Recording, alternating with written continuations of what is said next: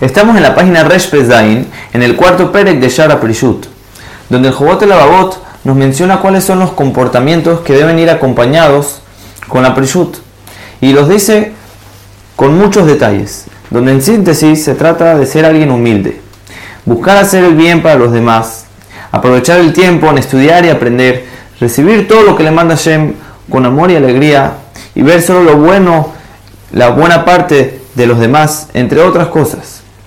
Y por último agrega al Jobot Levavot que hace falta cumplir con todas las obligaciones del corazón mencionadas en este libro. De esa manera uno puede saber si la otra persona o él mismo está actuando con la prishut verdadera. Tal vez no hace falta cumplir con todo esto, sino estar en el camino, estar en el, en el sentido de llegar a cumplir con todos los demás Jobot y con cumplir con todas estas condiciones.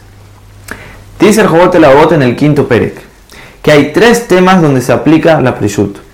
Uno es en el tema social, otro es en el tema corporal, todo lo que tiene que ver con el cuerpo, que son los placeres, y el último es el tema que tiene que ver con la mente. Explicando el Jobot Lavot cuál es la Prishut correcta en cada uno de ellos. En el tema social, dice el Jobot Levavot, lo correcto debe ser tener una buena relación con el prójimo, querer ayudarle, tratarlo de la mejor manera, sin esperar recibir nada de él.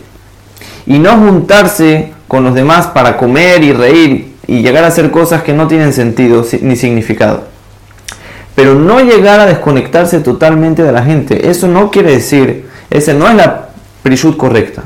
Porque como habíamos ya mencionado, la idea de la Torah no es separarse y actuar en contra del sentido natural con el que fuimos creados, con el que fue creada la persona, sino vivir humanamente de manera correcta y apegada a Shem.